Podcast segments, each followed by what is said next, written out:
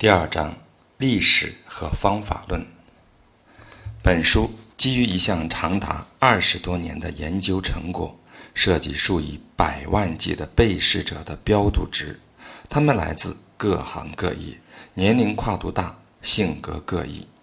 根据试验设计，这项研究应该在临床上进行，因而具有广泛的实际应用意义。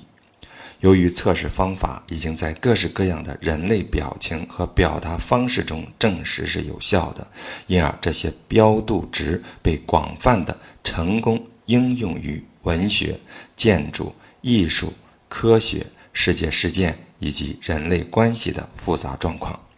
数据测定的测试空间是有史以来人类所有经验的集合。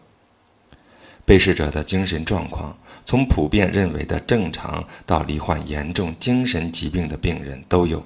测试在加拿大、美国和整个南美洲、北欧进行。他们种族各异，社会背景不同，有着不同的宗教信仰，年龄跨度从孩童到老人。这些被试者，他们各自的身体状况和精神状态也都迥然相异。先是多个主试者分别对被试者进行个体测试，然后又有多个主试者分组对其进行分批测试。但是无论怎样进行测试，测试结果无一例外，全都是一样的，而且是可以重复的。这就满足了科学方法的一个根本要求，完全具有可重复性。被试者都是随机选择之后，在各种各样的性状和行为背景下进行测试的。高山之巅、大海、沙滩和节日派对，还有的选择在了日常工作的过程中。被试者有时候心情愉悦，有时候则黯然神伤。所有这些情景都没有对测试结果产生任何影响。不管外界条件如何，测试结果都是高度一致的。但测试程序这一方法本身却是个例外。这一因素太重要了，所以下面要对这一测试程序进行详细的说明。历史背景：一九七一年，三位理疗师发表了关于肌肉测试的一部权威著作。密歇根州底特律市的乔治·古德哈特，在他的临床实践中，广泛研究了肌肉测试的方法，有了一个惊人的发现。他注意到，每块肌肉的力量，强壮也好。无力也好，都与一个特定的、相应的人体器官的健康或者病理状况有关。通过进一步研究，他还发现每一块单独的肌肉都与一个特定的针灸经络有关。他将自己的发现同菲利克斯·曼医生关于论述针灸经络在医学领域一部重要性的著作联系了起来。到1976年。古德哈特论述应用人体运动学的著作已经出版发行了十二版。他开始向同事讲授这一学科的方法，并且开始每月出版研究磁带。他的著作被大家广为学习，才有了后来的人体机能学国际学院的成立。这里的很多成员，同时也是预防医学学会的成员。有关这一领域的发展盛况，大卫·瓦格纳在其1976年出版的《应用人体运动学》这一著名著作中进行了详细的描述。起初，人体运动学领域最为惊人的发现是，有害的外界刺激会瞬间导致肌肉变得软弱无力。举例来说，如果把糖放在患有低血糖的病人舌头上，那么在肌肉测试中，他的三角肌，也就是一个常用的指示肌，就会立刻变得软弱无力。相应的，如果换成治疗用的物质，那么肌肉随即变得有力量。任何肌肉的无力都表明了与其相应的器官的病理过程。再辅之以针灸、体格检查和实验室体检，因此这是在检测疾病时非常实用的一种方法。成千上万的医生开始采用这种方法诊病，临床数据很快增多。这意味着人体机能学已经成为一个重要的、可信赖的诊断技术，能够精确地显示病人对治疗疗效的反应。尽管这一方法从未得到过医学界主流权威的承认，但在许多学科的专业人员中得到了广泛的推广，尤其在注重整体治疗的医生中广为应用。其中就有精神病学家。约翰·戴蒙德博士，他开始用人体机能学的方法来诊断和治疗患有精神疾病的病人。他将人体机能学这一应用的延伸称为行为运动学。在其他的研究人员将这一方法运用到诊断变态反应、过敏症、营养失调和药物治疗反应中的时候，戴蒙德博士则将其应用于。各式各样的心理刺激的有益作用和副作用，比如艺术形式、音乐、面部表情、声音调制以及精神压力等等。他是一个出色的教师，他的研讨课总是能吸引数千的专业人士赶来参加。这些人在返回自己的岗位时，通常带着崭新的认知和兴趣，继续探究这一方法的应用。除了其普遍适用性，这项测试还是具有快速、简洁、便于操作和高难度准确性等特点。所有的研究人员都证实了这一结果的绝对可重复性。例如，人工甜味剂能使每位被试者感到无力，不管是放在舌头上，放在位于腹腔神经旁边的包裹中，还是隐匿在一个普通的信封中。至于里面装的是什么，被试者和主试者都不得而知。结果，被试者是一个单纯的人，那么这个结果就更加令人印象深刻。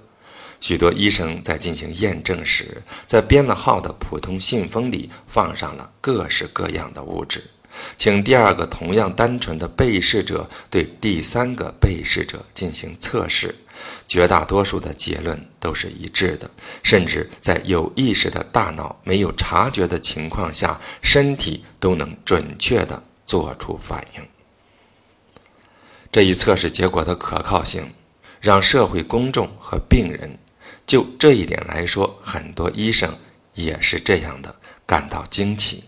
举例来说吧，我在巡回演说的时候，其中一次有一千名听众在场，我将五百个信封中放上了人工甜味剂，在另五百个相同的信封中放上维生素 C，然后将它们传给这些听众。听众分为两组，一组五百人，然后进行。对调测试，信封打开之后，观众的反应总是惊喜，因为他们看到所有人在面对人工甜味剂的时候，反应都是减弱的，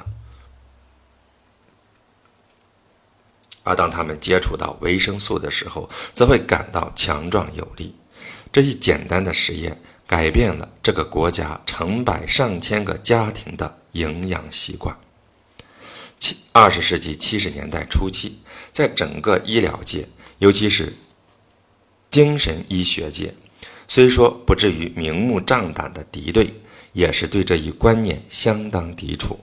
他们不相信健康和营养密切相关，更别说是跟精神状态和大脑功能了。我同诺贝尔化学奖和和平奖得主林纳斯。鲍林合著的《分子行为精神病学》受到了广大读者的热切欢迎，但在医学研究机构中却反响平平。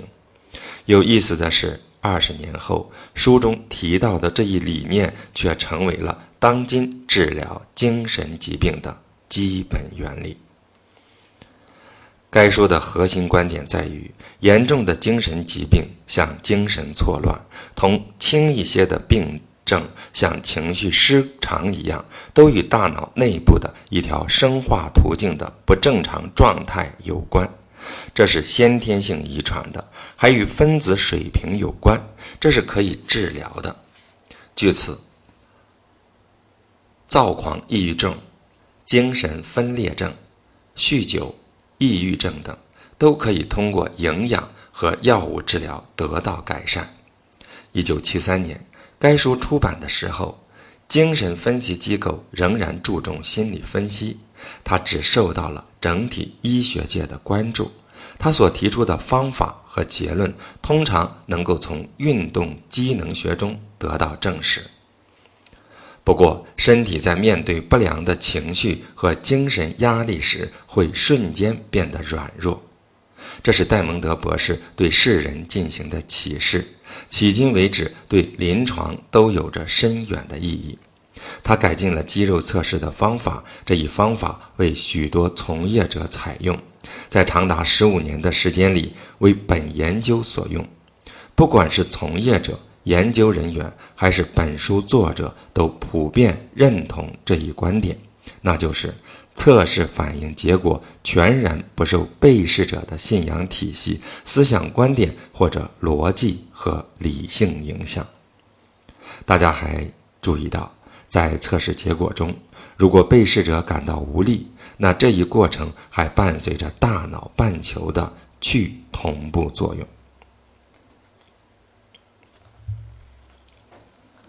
测试方法：测试需要两人参与。一个人扮演被试者，伸出一只手臂，伸直与地面平行；第二个人则用两只手指压在对方伸出来的手臂上，放在手腕处，并且说：“坚持住。”此时的被试者应当用尽全身的力气来抵抗来自对方向下压的力道。整个过程就是这样。任何一方都可以做一个陈述，被试者要将这句话记在脑中。与此同时，其手臂的反抗力度会通过对之施以向下的压力测试得出。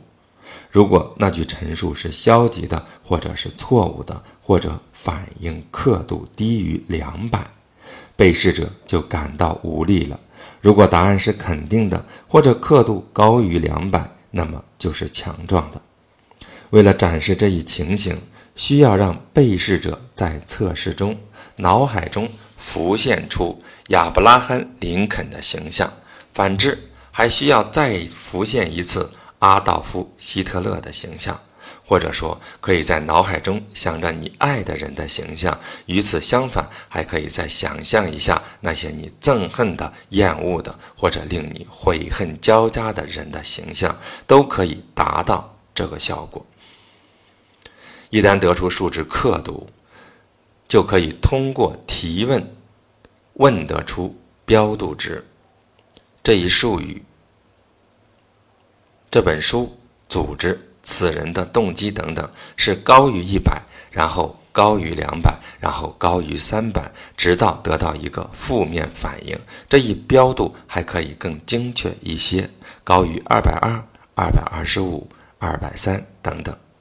主事者和被试者可以交换位置，然后可以得出同样的结果。一旦一个人熟悉了这一方法，就能够将其用于检验公司动机。个人历史事件，或者用于诊断当前生命中的问题。读者会注意到，测试的程序就是通过肌肉来验证一句陈述的正确与否。如果问题不是以这种方式提问的，那么得到的反应也是不可信的。在测试过程中，一定不要掺杂个人感情，以免流露出积极或消极的情感。被试者如果闭着眼睛，那么测试的准确性会增加，同时也不能有背景音乐。鉴于测试简单的让人不敢相信，就有必要请每一位调查者都先验证一下其真实性，好让自己得到满意的答案。可以通过盘问检验身体的反应，并且熟悉那些测试方法的调查者，可以想出让自己得到满意答案的方法。很快，调查者就发现，所有被试者都会产生相同的反应，而他们无需知道问题的任何相关背景知识，并且这些反应也和他们个人对问题的看法无关。在演示询问的过程之前，先让我们来看一下这个陈述。我想问一下这个问题：这一陈述对询问也是有帮助的。这与进入电脑终端机之前的必要询问是一样的，偶尔也会得到一个否定的答案。这就意味着，要么将这一问题置之不理，要么就深入探究否定回答背后的原因。或许当时提问者会对这一否定回答及其背后的隐含意义感到沮丧。在本项研究中，要求被试者集中精力回忆某个特殊的念头、感情、态度、记忆、人际关系或者生活境况。测试通常在一大群被试者中进行。为了便于展示，我们设定了一条底线，要求被试者闭上双眼，回忆他们以往某个愤怒、心烦、嫉妒、沮丧、内疚或者恐惧的时刻。在回忆起这些的时候，无一例外，他们的测试值都是弱的。然后又要求他们再回想一个心爱的人或场景，所有人的测试结果又很强。当答案揭晓，他们明白了测试背后的隐含意义之后，通常人群中会发出低声惊叹。下一个要展示的现象是，要求被试者在头脑中想象一个具体的食物。测试结果也是一样的，就好像他们亲身感受了那件食物一样。举例来说，在测试过程中，我们举着一个喷农药长大的苹果，要求被试者直视它。所有人都变得无力，然后再举起一个无污染的有机苹果，在被试者注视着它的时候，他们会立刻变得有力。鉴于被试者中没有人能分清楚这两个苹果，并且也没有人知道这项实验的目的，这一方法就足以被大家采信。大家应该知道，个体处理经验是有差异的。有人主要是情感型的，另一些人主要是相信自己的耳朵，还有另外一些人主要依赖于眼睛。所以提问的时候应该避免“你觉得某某人、某某情况、某某经验怎么样？这个看起来怎么样？或者这个听起来怎么样？”等措辞。通常提问者说：“想着某种情境或人或地点。”或事情或感情，被试者就会本能的选取自己最熟悉的思维模式。偶尔，被试者也会尽量或者下意识的去掩饰自己的真实反应。这时，他们通常会选取自己不常用的思维模式，给出一个错误的反应。如果被试者产生了上述反应，那么就应该改变一下提问方式，重新来过。比如，一个病人因为对母亲发火而感到内疚，他在脑海中回想母亲的一张照片，测试就会显示他是强壮的。然而，如果测试者重新提问，要求被试者想着他对母亲现在的态度，他就会立即变得无力。另外一些确保测试结果精准的措施，包括。摘下被试者的眼镜，尤其是金属框架的眼镜和帽子。化纤帽子会让所有人感到无力。被试者胳膊上也不能佩戴任何的珠宝，尤其是石英腕表。一旦出现了不正常的测试结果，就要进行深入的调查，分析究竟是什么原因造成的。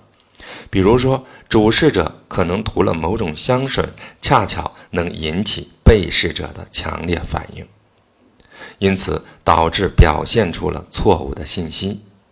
如果一个主事者再三得不到被试者的准确反应，那么就要对他、对被试者进行测试时的嗓音进行评估。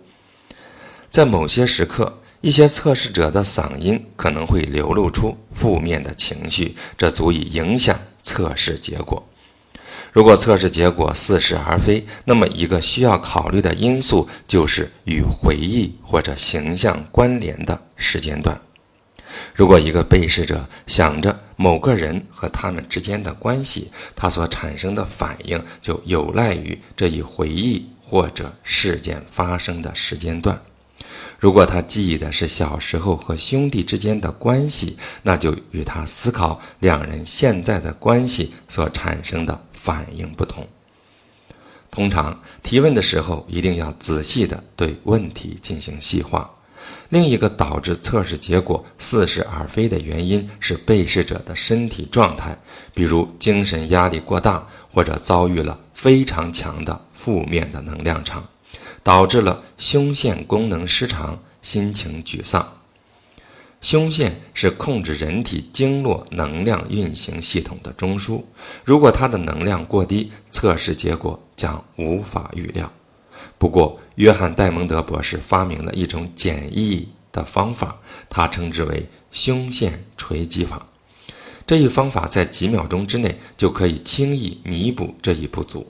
胸腺就位于胸骨的前后，紧握拳头捶打该部几次，同时微笑着想念某个你热爱的人。每捶打一次，嘴里还要说“哈哈哈”。捶打几次之后，再进行测试，就会发现胸腺功能又恢复如常，测试结果也重新趋于正常了。本研究中采取的测试步骤，在戴蒙德博士所著的《行为运动学》一书中，曾介绍了上述测试方法。唯一与之不同的一点是，本研究中采取的方法是用对数标度。来衡量不同的态度、思想、情绪、情境和关系所产生的不同能量。因为实验耗时短，还不到十秒钟，所以在如此短暂的时间里处理如此庞大的信息量才成为可能。在被试者的反应瞬时产生的数值标度，从表示基本生存状态的一到六百这一正常意识的峰值，一直到一千。启蒙的最高级即开悟境界，仅仅是一个简单的是或否的答案，就能得出被试者的标准值。例如，如果活着的值为一的话，爱情的力量是两百。此时被试者可能感到强壮，意味着是三百。被试者仍然反应强烈，四百。被试者仍然。强壮，五百及以上依然如是。在这一试验中，爱情的标度值高于五百，并且不管经过多少次重复测试，仍然能够得出相同的数值。经过个体对个体、成群的测试者对成群的被试者进行的反复测试，其结果都与人类经验、历史和普遍观点甚为契合。并且也与心理学、社会学、精神分析学、哲学和医学的研究发现一致。这一结果也与常青哲学对意识的分级高度一致。测试者需要注意，要意识到某些问题可能会使被试者感到相当不安。测试者需恪尽职责，要尊重被试者的意愿，看其是否。愿意参与测试，不能对被试者进行挑衅性的问询。在临床中，若非治疗需要，是不能向被试者询问私人问题的。但是，就测试主题而言，如果排除了个人牵连进行提问，也是可以作为衡量的指标。测试反应与被试者的身体状况无关。通常让人目瞪口呆的是，即便是那些肌肉发达的运动员，在面对有害刺激的时候，也会像其他人一样变得无力。测试者可能只是一位身体纤弱、体重不足一百磅的女性，被试者可能是一位体重两百多磅的男性专业足球运动员，但是测试结果。依然如是。他只需两根手指，就能使他那强有力的胳膊跌落下来。